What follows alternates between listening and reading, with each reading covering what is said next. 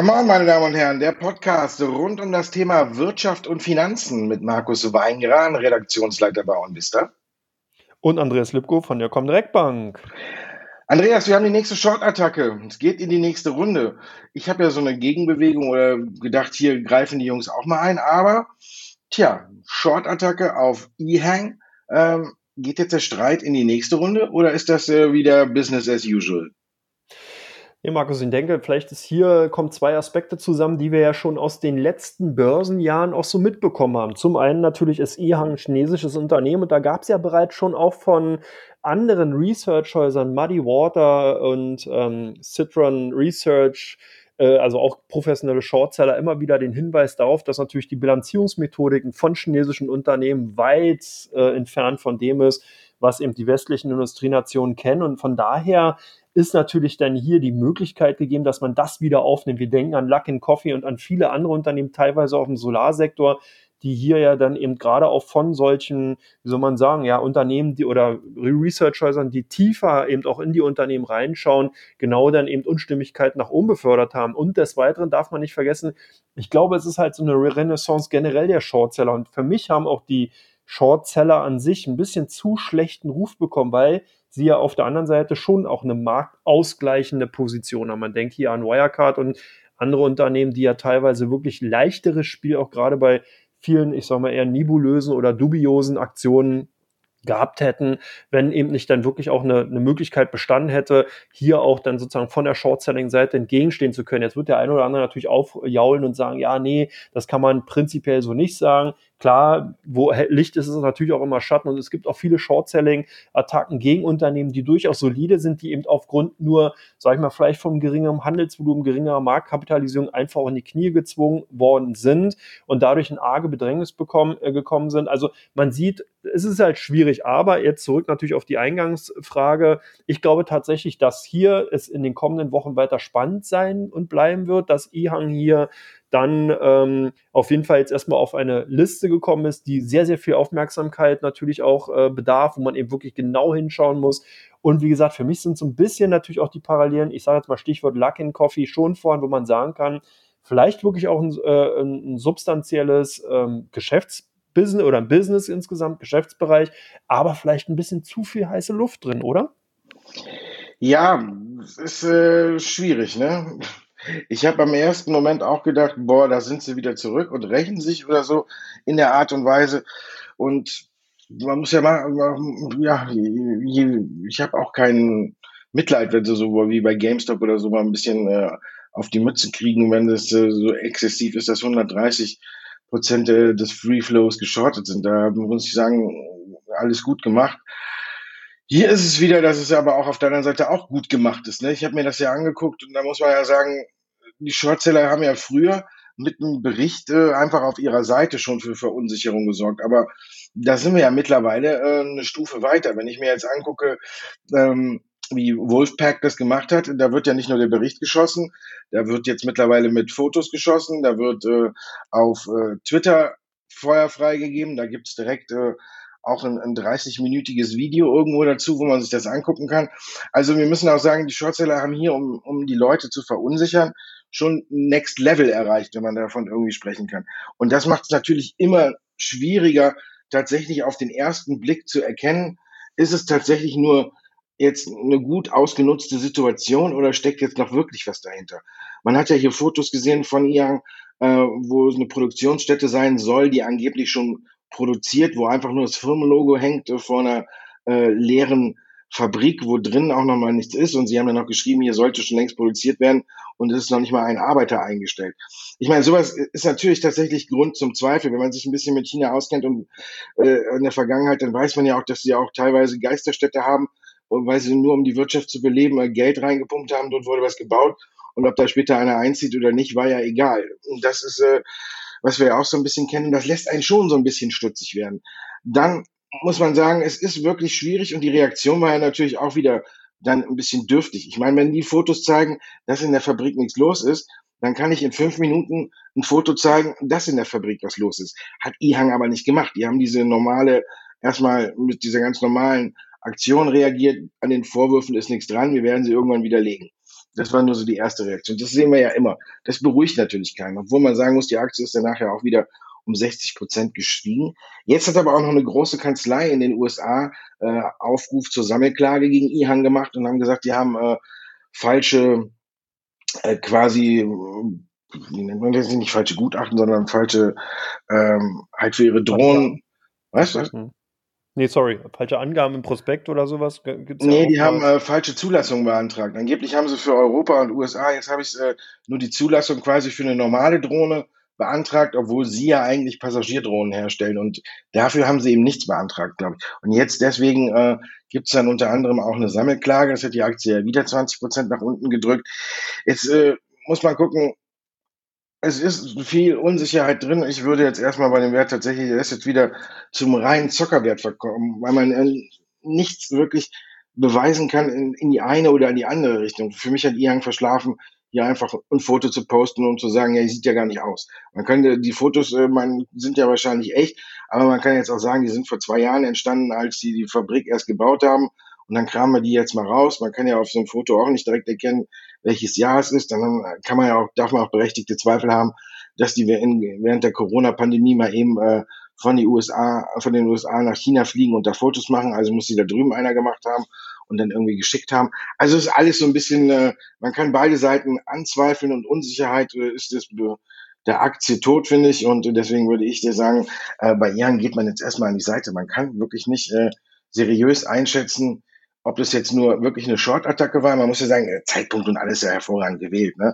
Feiertag und alles und äh, Aktie vorher extrem in die Höhe geschossen. Einmal, weil der Vorstandsvorsitzende von IHN bei Bloomberg gesagt hat, wir sind auf dem Weg zum Break-Even, äh, zur Jahreswende. Dann eben noch äh, Herbert Dies, der gesagt hat, äh, so Passagierdrohnen sind auch für uns interessant. Da hat ja jeder gedacht, natürlich, IHN ist ja ganz weit vorne. Äh, dann steigen die bei denen ein und dann ist es nochmal nach oben gegangen. Also ich würde mich jetzt aus der Spekulation äh, jetzt erstmal verabschieden. Mir ist das einfach zu unsicher. Da kann man jetzt äh, eine Münze werfen und 50-50 machen, wer da jetzt recht hat. Am Ende kann man es nicht genau sagen und deswegen, man hat ja schon von der Spitze unheimlich viel verloren. Ich würde jetzt, wenn ich da noch Gewinne hätte, würde ich die jetzt versuchen, äh, so schnell wie möglich äh, erstmal ins Trockene zu bringen und danach kann man immer noch mal gucken, wenn alles bereinigt ist, ob man sich noch für die Aktie interessiert. Wenn wir ein bisschen auf den DAX gucken, die Corona-Zahlen stagnieren und im Grunde genommen macht der DAX das Gleiche. Wir haben jetzt schon mehrere Wochen sehen wir, dass der DAX auf hohem Niveau rund um die 14.000 verharrt, aber weder nach oben oder nach unten sich absetzen kann. Ist das äh, gefährlich? Naja, es ist dahingehend natürlich gefährlich, weil die Investoren eigentlich mit den Hufenscharen wie die Hund Windhunde an der Startlinie stehen, eigentlich loslaufen wollen, aber man weiß halt nicht wann. Es macht ja keinen Sinn, jetzt loszulaufen, darauf zu hoffen, dass eben der harte Lockdown irgendwann zurückgenommen wird und dann die Wirtschaft wieder äh, ans Laufen beginnt, sondern es ist natürlich bei vielen Investoren die Frage, wann eben, wie gesagt, dieser Konjunkturaufschwung beginnt, weil das eben beginnen wird, das steht außer Frage. Natürlich wird sich die deutsche Wirtschaft, wenn eben die ganzen Restriktionen vorbei sind, auch wieder erholen können. Aber es geht eben hier ganz klar ums Timing und das ist die Situation, in der wir uns befinden und deswegen kommt der DAX auch nicht wirklich über die 14.100 Punkte Marke hinaus. Und was auch ein bisschen gefährlich ist natürlich, wenn eben die Impulse aus den eigenen Reihen, aus der eigenen Wirtschaft fehlen, weil man eben hier keine Nachrichten erstmal warten kann und man klemmt sich dann, und das haben wir auch am Freitag gesehen, ganz klar an die Entwicklung an den US-Börsen, weil sozusagen dann der Geldfluss, wenn die Aktienbörsen in den USA steigen, steigt sozusagen auch der deutsche Markt mit, dann hat man hier einen externen Einfluss, der sich natürlich auch ganz schnell eben umkehren kann. Das bedeutet, wenn die US-Börsen dann tatsächlich wieder fallen, dann fällt auch der deutsche Markt, obwohl vielleicht hier überhaupt keine negativen Nachrichten erstmal weiter zu sehen sind und die Situation eigentlich unverändert ist. Das ist ein Phänomen, das haben wir bereits in den letzten Jahren auch des Öfteren gesehen. Deswegen würde ich hier noch wirklich keine Entwarnung geben. Äh, um wieder bei unserem schönen klassischen äh, Börsenpodcast äh, Sinnbild zu bleiben, ich habe mein Bärenfell weiterhin an, obwohl die Temperaturen jetzt am Wochenende wieder wärmer werden, fange ich auch schon an zu schwitzen, aber es ist für mich noch kein Grund, den, äh, das Fell auszuziehen und ich glaube tatsächlich, dass wir tendenziell eher noch mal ein bisschen seitwärts laufen werden. Großen Verkaufsdruck kann ich momentan nicht ausmachen. Dann hat man ja gesehen, so bei 13.850 am vergangenen, äh, äh, an den vergangenen Tagen, da gab es ja doch sehr, sehr viele Käufer, die einfach in den Markt reingekommen sind, weil die Erwartungshaltung da ist, dass sich die Wirtschaft wieder erholt. Wir haben ja auch positive Nachrichten, die so ein bisschen in diesen ganzen, in der ganzen Gemengelage untergehen, ist, dass ja der Export tatsächlich gut läuft. Wir haben viel hohe Nachfrage aus Asien, aus China nach deutschen Produkten und das rettet ja derzeit auch so ein bisschen den deutschen Unternehmen zumindest äh, die, die Bilanzsaison, also dass man hier eben diese hohe Nachfrage hat, die man eben durch die hohen exportabhängig oder äh, Exporttätigkeiten befriedigen kann. Jetzt muss halt der Binnenmarkt nachziehen und der zieht tatsächlich dann erst nach, wenn eine klare Regelung und ein klarer Plan nachvollziehbar ist, wann es denn soweit ist. Und ich glaube, das ist auch dahingehend momentan eben in Richtung Politik die Aufgabe, dass da eben eine klare Strategie vorgelegt werden muss und nicht einfach, ja, wir machen bei Inzidenzzahlen von 50, 35 äh, und dann nimmt man es wieder runter, nimmt es wieder hoch, keine Ahnung. Also das sind alles so ein paar Dinge, die momentan doch für Unsicherheit sorgen, nicht nur bei den Menschen, sondern eben natürlich auch bei den Investoren. Und das muss man einfach so sehen. Und deswegen ist die Zurückhaltung, zumindest aus meiner Sicht heraus, und die Stagnation, die wir sehen, ganz klar nachzuvollziehen. Siehst du es ähnlich oder hast du da andere Punkte noch gefunden? Ja, so ein bisschen. Ich muss mich aber erst noch mal korrigieren. Ich habe gerade noch mal, wenn du äh, geantwortet hast, auf die Seite von Ian geguckt und die haben tatsächlich doch die Fotos widerlegt. Also von daher muss ich sagen, äh, gut, äh, muss ich mich da auch korrigieren. Nicht, dass jetzt wieder irgendeiner denkt, der Weingarten hat nicht genau recherchiert. Äh, doch, es gibt Fotos, wie dieses Werk aussieht, aber trotzdem ist mit der Klage die Unsicherheit ist mir dann auch noch ein bisschen zu groß.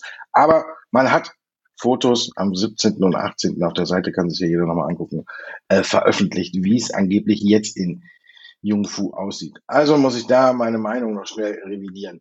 Ähm, zum DAX weiß ich nicht. Ich bin ähm, zum Beispiel bin ein bisschen unschlüssig jetzt gerade.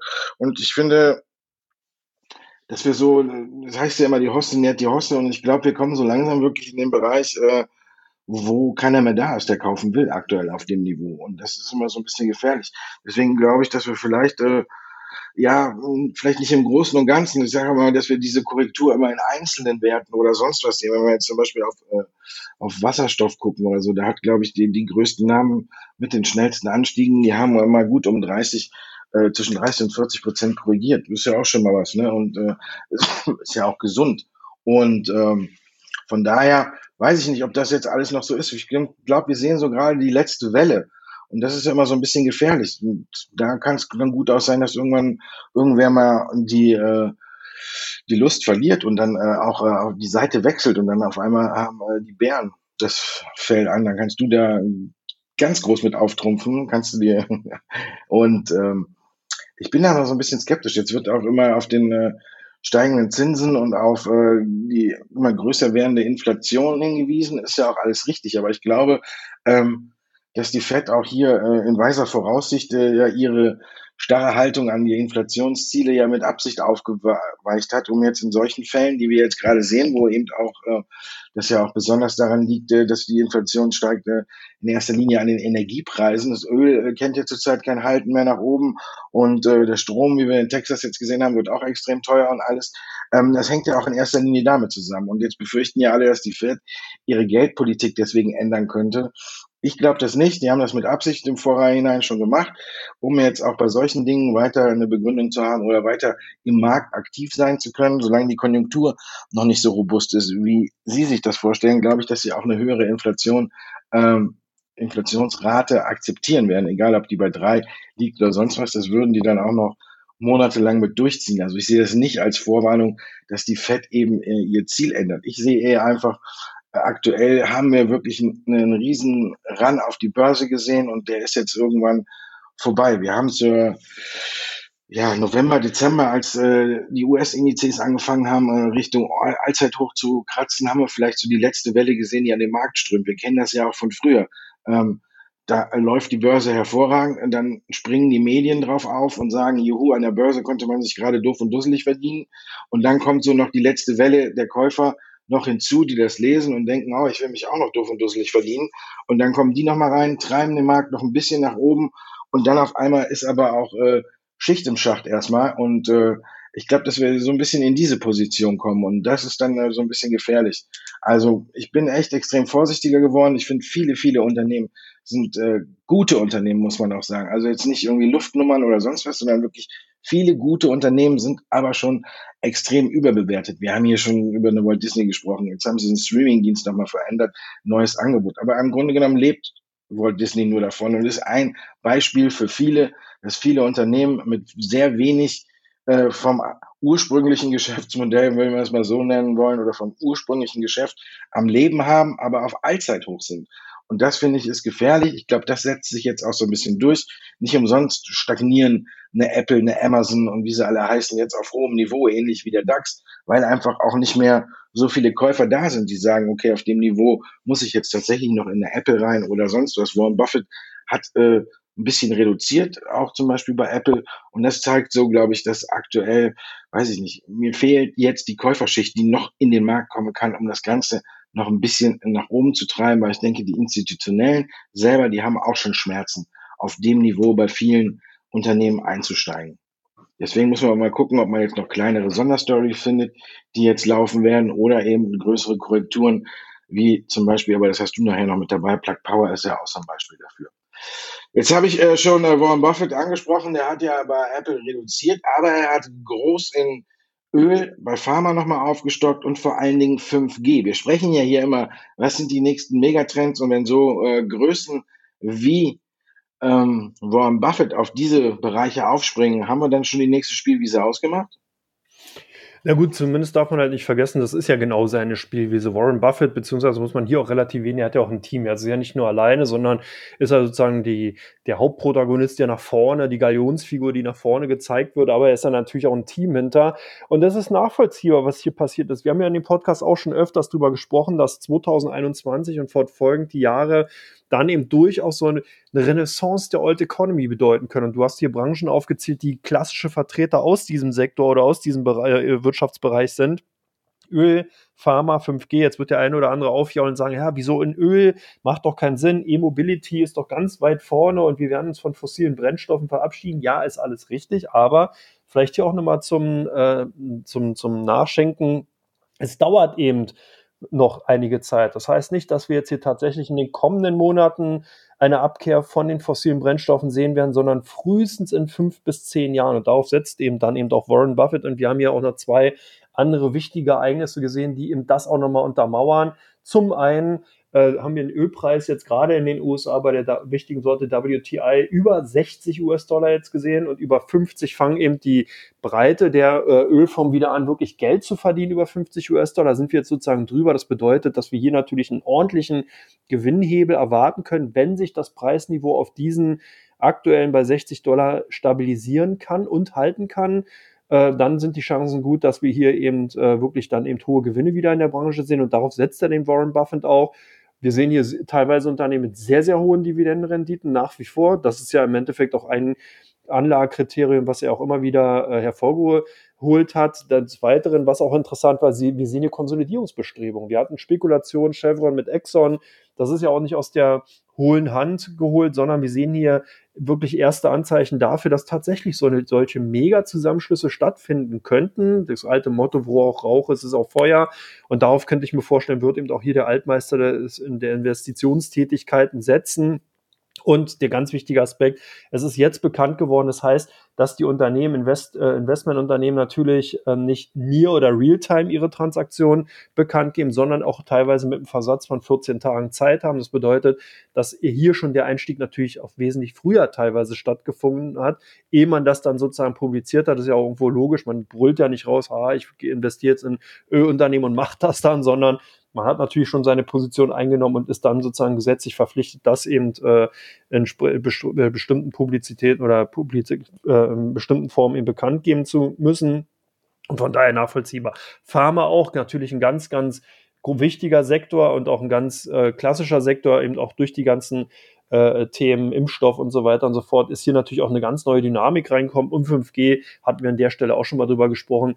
Es ist eben notwendig. Und zwar ist es kein B2C, also es ist kein Business-to-Customer-Bereich, sondern äh, es ist eben ganz klar im B2B-Bereich. Hier werden halt viele gar keine großen Veränderungen mitbekommen, aber die Unternehmen, die Telekommunikationsunternehmen, die da gut aufgestellt sind, die werden tatsächlich richtig, richtig viel Geld im B2B-Bereich verdienen können, wenn man die Infrastruktur zur Verfügung stellt und zum Beispiel bei IoT, autonomes Fahren, Äh, und gerade was alles künstliche Intelligenz und so weiter angeht, da braucht man eben wirklich fast Realtime-Datenverarbeitung. Äh, und deswegen ist diese Technologie wichtig. Und vor allen Dingen, was ganz interessant ist, es wird ja bereits schon über 6G spekuliert, das aber nochmal schon vorweggenommen. Jetzt ist 5G erstmal äh, das Thema und von daher aus meiner Sicht heraus zumindest nachvollziehbar. Oder glaubst du, dass Warren Buffett da auf dem Holzweg ist? Nö, nö glaube ich nicht. Ich glaube, ähm, wird jetzt ein bisschen, ja, du hast ja selber gesagt, er hat ein neues Beraterteam, er hat zwei neue Jungs an seiner Seite, die auch mit ihm zusammen die Entscheidungen treffen.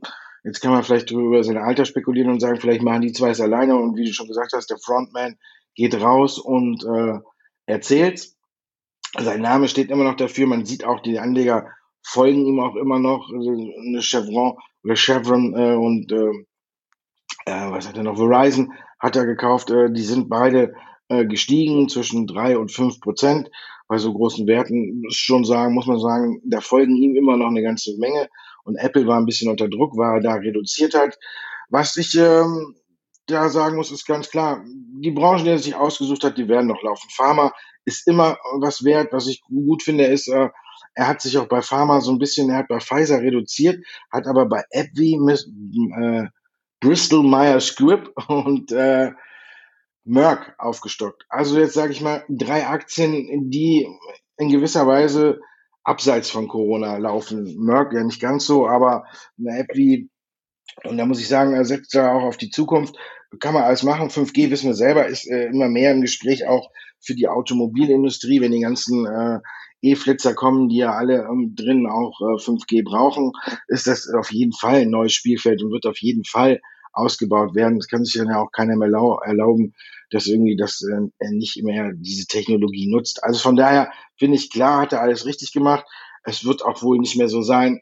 dass, äh, ich glaube, er hat auch seinen Fehler also bei Kraft Heinz, wenn man jetzt drauf guckt, muss man ja sagen, im Grunde genommen hat er ja trotzdem nichts falsch gemacht. Ne?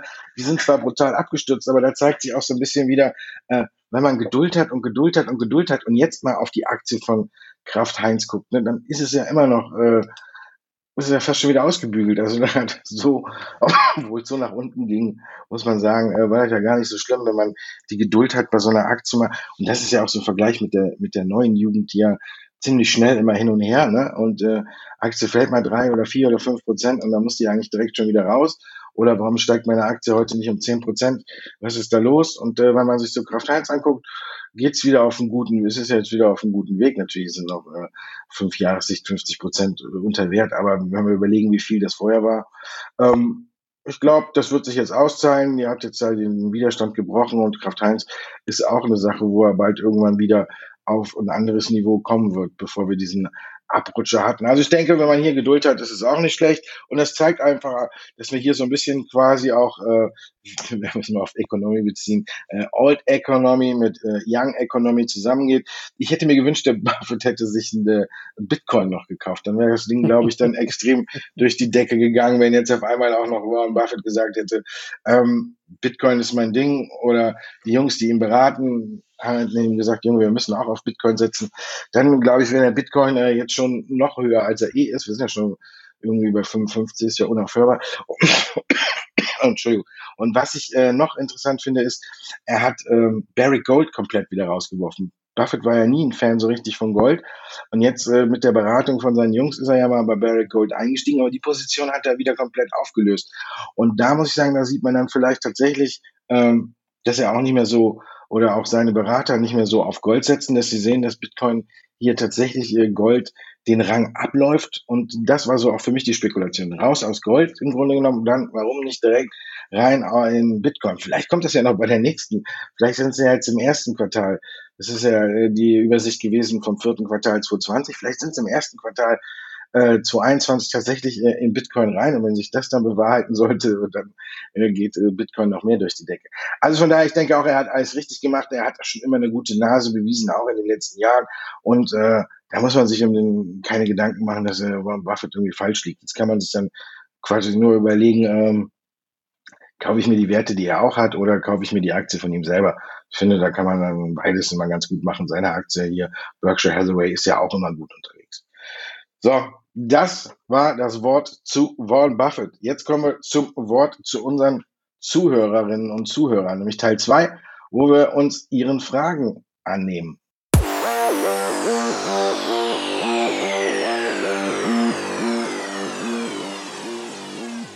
Teil 2 von Come On, meine Damen und Herren. Wir kümmern uns um Ihre Fragen, die Sie uns geschickt haben und direkt zu Anfang kümmern wir uns quasi um VW Schrägstrich Porsche. Porsche soll an die Börse gebracht werden, vielleicht zum Jahreswechsel. Äh, ein guter Schachzug, Andreas. Und vor allen Dingen, wie könnte dieses Konstrukt aussehen? Die Porsche Holding SE, die sind ja schon an der Börse und die ist natürlich auch gestiegen. Ja, genau, Markus. Sie haben ja auch bereits im Vorgespräch schon drüber gesprochen, dass es gar nicht so eindeutig ist. Und man hat auch, selbst wenn man sich jetzt in die Wirtschaftsmedien reinarbeitet, gar nicht die Möglichkeit, hier erstmal ganz schnell einen Überblick zu bekommen. Deswegen vielleicht nochmal vielleicht zwei Möglichkeiten, die mindestens im Raum stehen. Wenn nicht sogar, gibt es bestimmt noch ganz, ganz viele andere Möglichkeiten, aber zumindest zwei, die wir beide ja gerade auch schon rausgearbeitet haben. Die eine ist die, man erhöht den aktuellen Free Flow von der Porsche Holding SE, das ist sozusagen die Dachgesellschaft, worunter die Verkaufstätigkeiten der Porsche-Wagen im einzelnen Großhandelsbereich mit gegliedert sind und der Konzern sozusagen, wie soll man sagen, wie eine Art Händlerverbund zu betrachten ist. Das wäre die eine Möglichkeit, weil nämlich Volkswagen größter Aktionär bei der Porsche Holding SE ist und dadurch eine Abhängigkeit ist. Das bedeutet, die Porsche Holding SE als Dachgesellschaft überweist immer schön viel Gewinn in Richtung Volkswagen-Konzern, hat hier natürlich auch eine gewisse Verpflichtung, dann diese Gewinne in Form von Dividenden eben in den Konzern rückzuführen und bekommt da nicht so richtig draus. So, jetzt ist die zweite Variante, die möglich ist, dass man sagt, wir lassen die Porsche Holding SE tatsächlich so, wie es ist und wir bringen den tatsächlichen produktionsarm. Das heißt, da, wo die Fahrzeuge hergestellt werden, die Porsche AG wäre das dann. Das wäre dann sozusagen die dritte Aktien aus dem Volkswagen oder sogar die vierte. Audi ist ja auch an der Börse notiert. Aber, oder MAN, gut, also egal. Also auf jeden Fall wäre Porsche dann als, äh, gibt es ja noch mehr, stimmt, Traton und so weiter. Aber das wäre dann ein zusätzliches Unternehmen, was eben aus dem Volkswagen-Verbund als Aktiengesellschaft oder als äh, europäische Aktiengesellschaft SE an die, an die Börse kommen würde. Das würde bedeuten, dass man hier tatsächlich das Autowerk Porsche an die Börse bringt und dann eben die Möglichkeit hat, da eine Unabhängigkeit zu schaffen. Das Konstrukt wird aber unheimlich kompliziert, weil man ja dann folgende Situation hätte. Man hätte den Produzenten Porsche an sich, der also die Autos produziert an der Börse.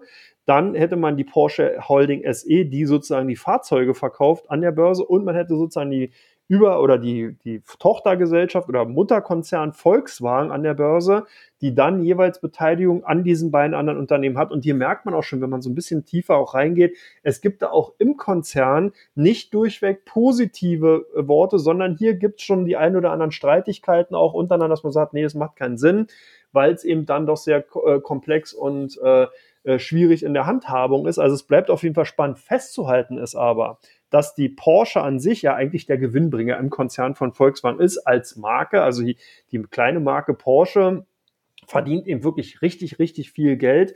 Und äh, das ist ja im Endeffekt auch der Punkt, weil man nämlich dadurch den insgesamten Unternehmenswert stark steigern kann. Derzeit wird die Porsche ungefähr mit 70 Milliarden angesetzt. Wenn denn aber ein Börsengang erfolgen würde, und zwar jetzt wirklich die Porsche, also die Produktion, der produktionsarm Porsche im Volkswagen-Konzern, könnte dann durchaus mit 100 Milliarden bewertet werden, weil eben der Gewinn, die Gewinndynamik so hoch ist.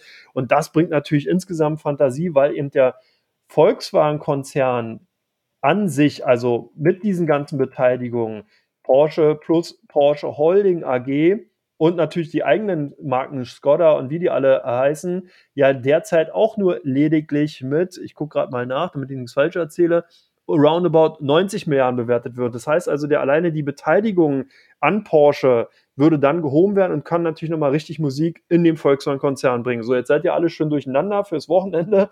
Wir sind es im Endeffekt genauso. Es muss sich halt auch zeigen in Zukunft, was da passieren kann.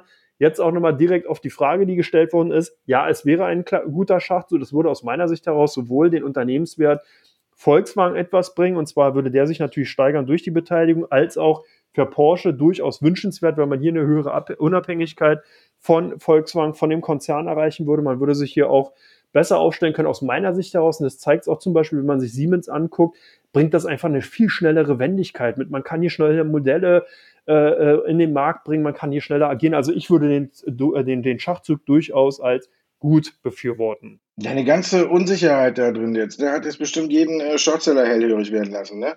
Hast du ja jetzt ein äh, äh, Spitz super Szenario beschrieben für man blickt nicht mehr durch und äh, da kommen die direkt, ne? Aber äh, wenn es kommt, äh, nicht davon verrückt machen lassen. Genau, da werden Bilder von den von, von Volks, von Wolfsburg, wahrscheinlich gibt es Wolfsburg dann gar nicht. Das Wolfsburg ist dann so wie Bielefeld eine Stadt, die im Internet oftmals als, als Scam oder als Hoax äh, äh eine Stadt, die es gar nicht gibt. Wer weiß, wir werden es sehen, aber ich habe es ja auf jeden Fall gesehen. Ich bin öfters mit dem ICE auch durch Wolfsburg gefahren und ich habe die Werke gesehen. Also von daher, ich glaube, die gibt es schon aber ja, dem tut es auch die Neil-Aktie und die kam in der vergangenen Woche eigentlich mit gar nicht so schlechten Zahlen, aber trotzdem haben viele Aktionäre Gewinne mitgenommen. Ist da jetzt endgültig der Schwung aus der Wasserstoffbranche raus oder ist es nur eine Zwischenkonsolidierung, Markus? Ich glaube, eine, eine, Zwischenkonsolidierung, wenn man guckt, äh, nee, darf ich nicht verraten, hast du gleich, äh, sage ich nicht, wenn man äh, müssen wir nachher dann äh, das noch klären. Also auf jeden Fall hatten wir zuletzt eine etwas schlechtere Stimmung. Auch so ähnlich, wie ich es eben auch schon beschrieben habe, war es, glaube ich, auch beim Wasserstoff. Wir hatten den Hype in Europa losgetreten und die hatten die Politiker, haben wir ja oft genug hier schon durchgekaut, auch dafür gesorgt, dass äh, ja im Grunde genommen Wasserstoff jetzt das Allheilmittel äh, für äh, gegen die Klimakrise ist und da waren die ganzen Aktien gehypt und dann ist der alles noch in die USA übergeschwappt und da haben wir so die letzte Welle von Käufer gesehen und jetzt hat das Ganze wirklich richtig konsolidiert. Und in so einer Phase, wo ähm, die Stimmung gerade in der Branche nicht ganz so gut ist, wo auch viele Anleger ihre Gewinne sichern, äh, ist halt Neil mit seinen Zahlen reingekommen. Nächste Woche übrigens äh, kommen die Zahlen von Plug Power am 25. Da sollte man dann auch genau hingucken. Ähm, wie du schon sagtest, es gibt Licht und Schatten in der Bilanz. Im Grunde genommen gibt es das übliche Licht. Was man aber sagen muss, äh, der Schatten wird, äh, wird immer größer und da wo, wollen eigentlich viele Anleger sehen, dass er kleiner wird. Im Grunde genommen, kurz zusammengefasst, Umsatz ist gut gestiegen im Vergleich zum Vorjahreszeitraum. Die Auftragsbücher sind im Vergleich zum Vorjahreszeitraum um 90 Prozent voller. Das ist immer das, was Nähe, womit Nähe glänzt, mit einer Umsatzsteigerung und mit volleren Auftragsbüchern. Wenn man jetzt äh, Q4 mit Q3 vergleicht, sind die Auftragsbücher aber eben nur noch um fünf Prozent angewachsen. Also da fangen wir schon so ein bisschen mit dem Aber an, da könnte man noch ein bisschen mit leben. Aber wenn man dann aufs EBITDA schaut, dann sieht man, dass sich das Minus hier mehr als verdoppelt hat. Wenn wir das Ergebnis unter, unterm Strich gucken, sieht man auch, dass es sich in Q4 im Vergleich zum Vorjahreszeitraum auch mehr als verdoppelt hat und zwar im negativen Sinne, also mit Minus. Und das ist vielleicht jetzt in der aktuellen Phase was, was den Anlegern nicht mehr reicht. Den Hype um Wasserstoff, den haben wir quasi Mitte letzten Jahres so richtig losgetreten und alles. Und jetzt möchten vielleicht auch Anleger irgendwann mal sehen, für so einen Player wie Neil, wenn da drunter stehen nämlich auch fünf, sechs, sieben neue Aufträge, die alle gekommen sind als positives Highlight des vierten Quartals, ist ja auch alles schön und gut, aber irgendwie möchte man dann auch sehen, dass es äh, Richtung Profitabilität geht. Und das sieht man bei Neil eben nicht. Und das hat äh, die Anleger ein bisschen verunsichert und deswegen ist die Aktie äh, 10% äh, gefallen nach Be, äh, Bekanntgabe der Zahlen. Wenn wir uns aber jetzt den Chart angucken, sehen wir auch des Weiteren, ähm, dass das fast schon auch äh, ein sich immer wiederholendes Szenario ist. Auch bei den Q3-Zahlen sind, ist die Aktie danach gefallen, weil man mit den Zahlen nicht zufrieden war. Auch. Und wenn man dann guckt, danach erholt sich der ganze Wert wieder. Wenn jetzt wieder Stimmung in die Branche reinkommt, und ich muss es trotzdem jetzt vorwegnehmen, Plug Power ist am Freitag noch um 11 Prozent gestiegen wieder, auch nach dem großen Rücksetzer. Da sieht man, dass vielleicht wieder Fantasie zurückgekehrt ist, die Korrekturphase in der Branche vielleicht abgeschlossen ist. Dann kann man auch wieder ein bisschen genauer hingucken. Aber aktuell sind es für mich auch Zahlen, die nicht so überzeugen werden. Aber wenn man sich so anguckt, wie es weitergeht und wenn Schwung wieder reinkommt, dürfte auch eine Nähe wieder mitziehen, bis eben die Q1-Zahlen kommen. Aber dann haben wir nochmal fast vier Monate oder dreieinhalb Monate. Also von daher, ja, ich wäre jetzt, wenn ich die Aktie hätte, würde ich noch drin bleiben, aber mit einem Neueinstieg, weiß ich nicht, bin ich zurzeit in der Wasserstoffbranche ja ein bisschen vorsichtig. Wenn sich jetzt andeutet, dass wirklich alles wieder dreht, dann kann man auch wieder reinspringen. Allianz zahlen auch am Freitag 9,60 Euro Dividende. Ein gutes Kaufargument? Ja, Markus, wenn man so ein bisschen auf die Dividende, also als Value-Investor, der ja so momentan eher so in die Röhre schaut, weil alle auf Growth aus sind, wenn man halt sich als, als Value-Investor definiert, dann kann es natürlich äh, durchaus reizvoll sein, sich mal eine Allianz anzugucken mit 9,60 Euro Dividende. Aber hier muss man natürlich auch ein paar Aspekte noch berücksichtigen, die ganz wichtig und interessant sind. Zum einen ist die Dividende zwar stabil gewesen, aber wenn man sich das Ergebnisumfeld insgesamt ansieht, dann muss man doch sehen, dass hier äh, ein Ergebnisrückgang von 9% zu verzeichnen sind auf 10,8 Milliarden Euro immerhin noch. Das ist natürlich ordentlich, auch gerade im Anbetracht der Situation, in der wir uns ja insgesamt befinden und der Umsatz halt um 2% äh, rückläufig war. Nur hat aber selbst der CEO bzw. Management hier auch nochmal bekannt gegeben, dass man eigentlich zwei ganz, ganz große Risikofaktoren sieht, die in 2021 tatsächlich durchschlagen können. Zum einen ist die große Insolvenzwelle ausgeblieben. Also auch hier waren die Ausfallrisiken, die eben die Allianz, der Allianzkonzern insgesamt gesehen hat, noch verhältnismäßig gering. Und dadurch ist das Ergebnis so stabil noch gewesen. Und äh, zum anderen, und das ist auch ganz interessant, äh, hat natürlich die Vermögensverwaltung spart und hier ist Pimco und äh, Allianz Global Investors zu nennen, äh, weil die brummt einfach. Also die haben ja wirklich extrem hohe Gewinne eben auch verzeichnen können, die natürlich auch insgesamt zu der starken Entwicklung oder beziehungsweise Stabilisierung dabei getragen haben. Und da hat man schon den einen oder anderen warnenden Finger natürlich durch die Entwicklung an den internationalen Börsen ist sehr, sehr viel Geld, viel Asset under Management, wie sich es immer so schön nennt, natürlich auch in Richtung der äh, Allianz geflossen. Und sollte es jetzt hier eben zu einer Konsolidierung, vielleicht sogar zum Crash kommen, dann äh, kann natürlich auch da dieser jetzt doch die, die Cash-Cow so ein bisschen dann eben auch natürlich rückläufig sein. Und das muss man auch betrachten. Das heißt also nicht nur wirklich starr auf die Dividende schielen und sagen, Mensch, die ist stabil, die ist gut, sondern eben auch ein bisschen in das operative Geschäftsfeld rum, äh, reinschauen. Und da sieht es momentan doch ein bisschen, na, wie soll man sagen, unwegbar aus, um es vorsichtig zu formulieren. Also für mich eine Allianz natürlich mittellangfristig durchaus weiter ein Basisinvestment, aber eben kurzfristig könnte es zumindest in 2021 aus meiner Sicht heraus doch ein bisschen ruckliger werden. Also von daher Vorsicht an der Bahnsteinkante, wenn man eben kurzfristig unterwegs ist. Ja, Vorsicht an der Bahnsteinkante, sehr schöne Überleitung, die hier äh, äh, zufällig gerade entstanden ist. Warta, Independence Day angekündigt auf den 18. Februar. Nur frage ich mich, war das der Vergleich mit dem Katastrophenfilm Independence Day oder haben die da irgendwie was gesehen in der Meldung, die, was ich nicht gesehen habe? War es ein großer Reinfall oder ist es eine große Chance gewesen, Markus? Ja, wenn wir es mit dem Film vergleichen, äh, ist ja ein Katastrophenfilm, aber natürlich am Ende mit Happy End, ne? wo dann äh, Jeff Goldblum und äh, Will Smith äh, mit einer riesen dicken Zigarre im Mund äh, als die Helden der Nation äh, gefeiert werden und dann dahin kommen. Hm, ich glaube, es ist ein bisschen, ja, ich weiß nicht, unterschätzt worden, welche Erwartungshaltung man weckt mit sowas gerade aktuell.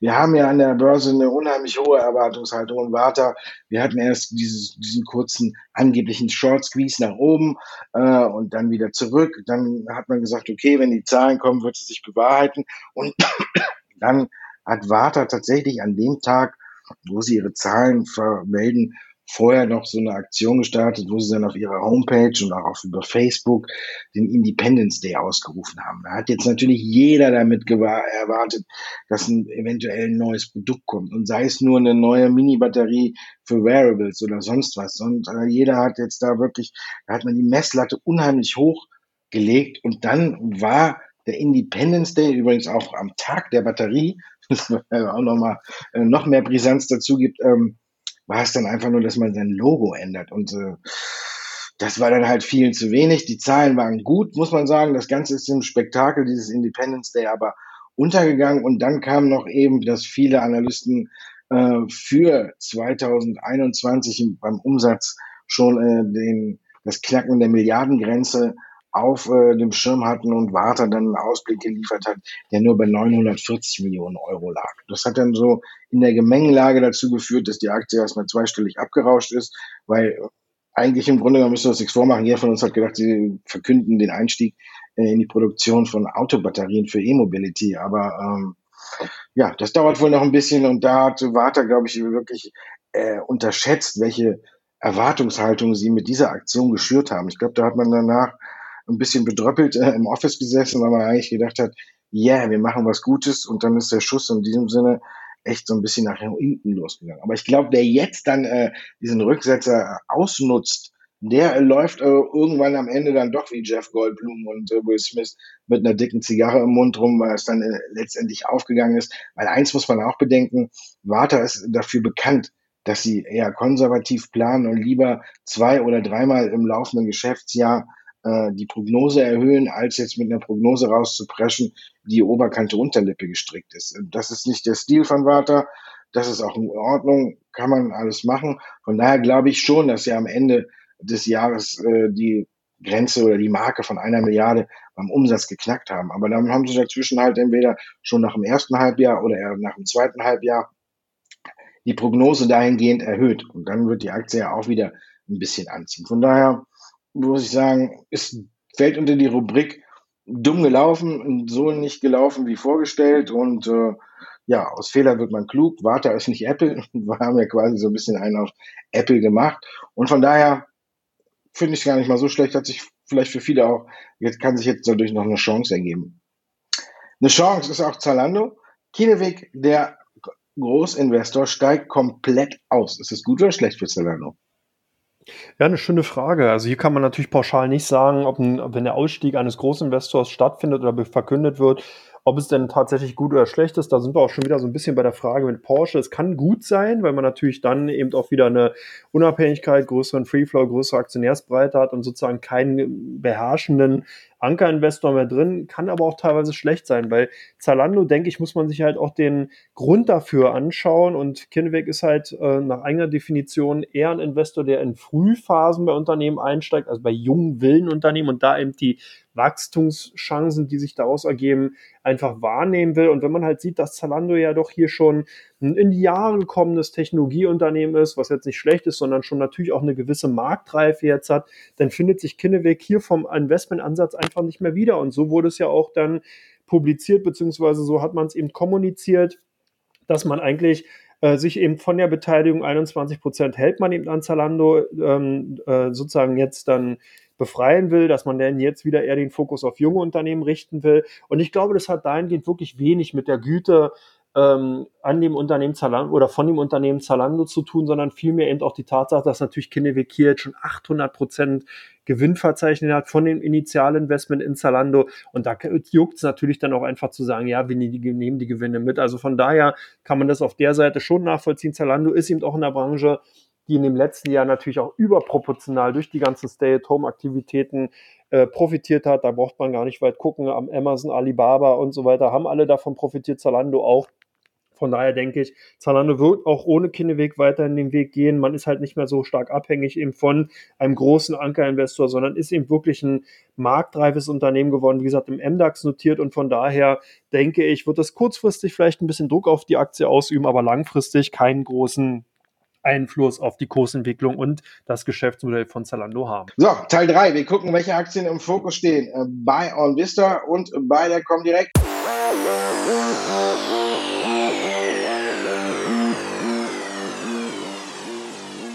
Auch wenn ich mich wiederhole, wir sind bei Teil 3. Ne? Und da gucken wir erst auf Xiaomi. Xiaomi, die sind bei der Comdirect im Fokus. In welche Richtung?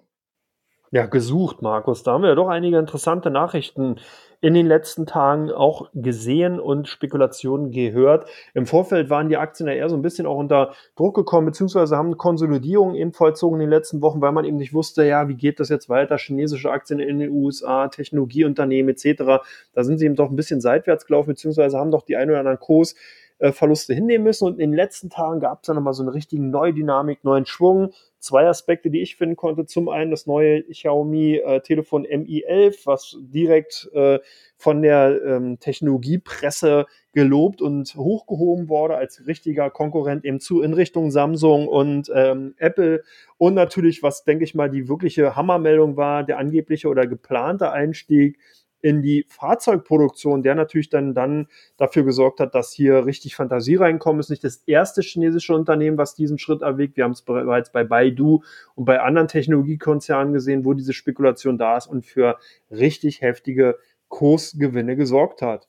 Palantir, da war ja auch einiges los, Markus. Bei euch gesucht, die Gründe? Früher hat man böse gesagt, ne, wenn nichts wird, wird, wird, ne? Und jetzt finde ich, äh, wer nichts, äh, ich will es ja alles nicht unter den Scheffel stellen, aber wer jetzt alles ein Auto bauen will, irgendwie ist mir das Ganze ein bisschen zu viel. Ja, Palantir äh, baut kein Auto, da haben wir nochmal Glück gehabt.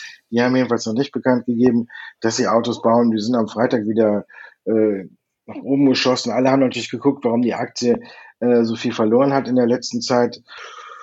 Muss äh, sagen, ähm, in dieser Woche, ich glaube Donnerstag sogar, ist die quasi die Lock Abphase ausgelaufen. Die haben ja nicht den, den normalen Weg an die Börse gewählt.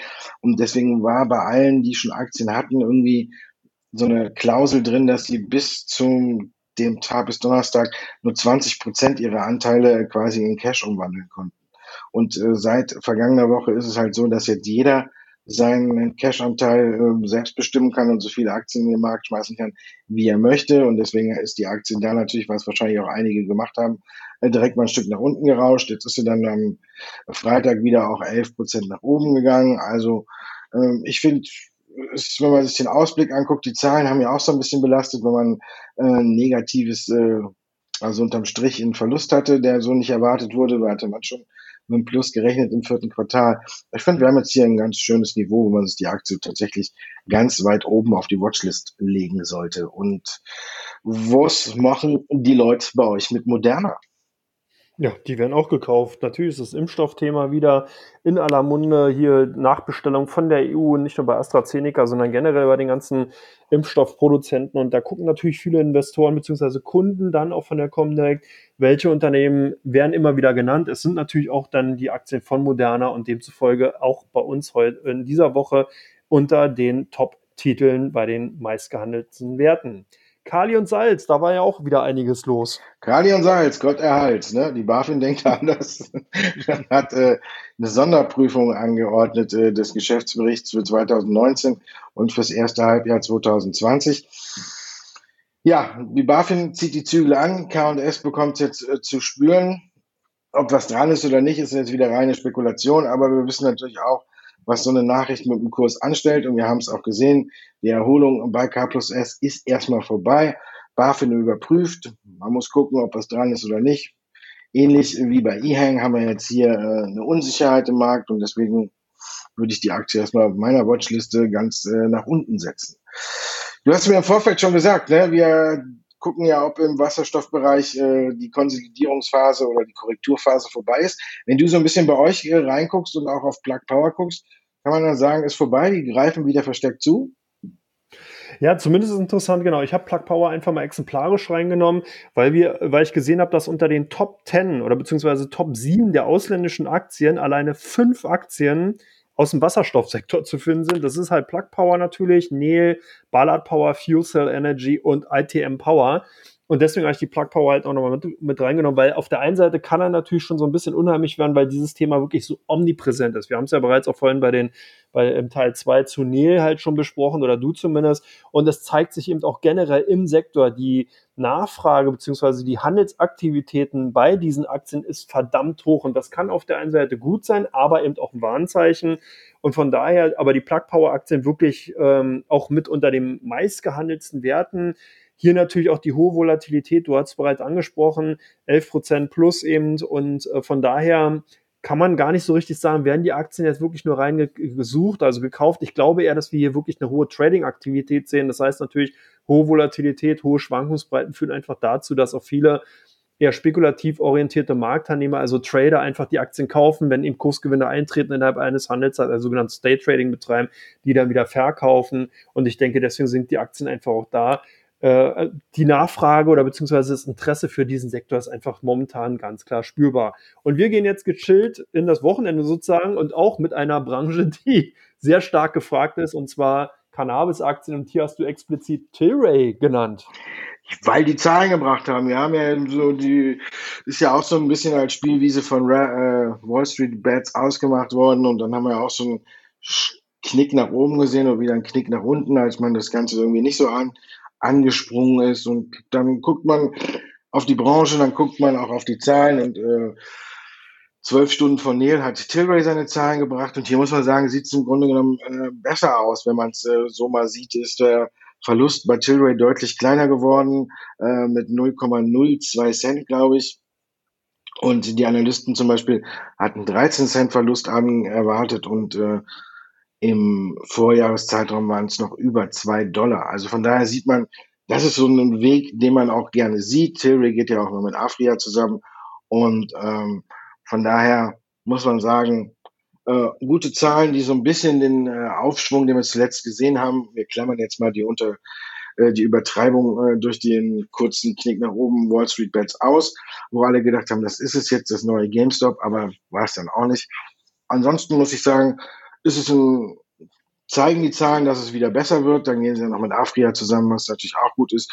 Zuletzt hat es immer noch die Nachricht, dass man äh, mit, äh, Pharmace mit Grow Pharmaceuticals äh, Vertriebspartner quasi in dem Sinne hat für Großbritannien. Also von da, die Nachrichtenlage hält sich wieder auf. Das Ganze, äh, darüber schwebt ja diesmal kein Damoklesschwert, sondern darüber schwebt ja im Grunde genommen äh, die Legalisierung von Cannabis in den USA. Und das ist eigentlich so eine schöne, schöne Fantasie. Und da finde ich, hat man jetzt, glaube ich, noch so langsam so ein bisschen äh, wird geläutet für den letzten Einstieg. Das sollte man auch ganz oben auf der Watchlist haben. Und es gibt ja natürlich auch noch äh, CBD-freies, ne? also ohne die Rauschwirkung. Und da wollen wir vielleicht dann auch mal gucken, wie sich das dann anläuft. Also ich glaube, die Lage wird weiterhin ganz gut bleiben und Cannabis gehört irgendwie so ein bisschen zu den Sachen, die man haben muss. so und so. Ja, im Depot, Entschuldigung, nicht in der, nicht in der Hosentasche. Cannabis gehört zu den Sachen, die man im Depot haben muss, nicht wieder in der Hosentasche oder in der Zigarette.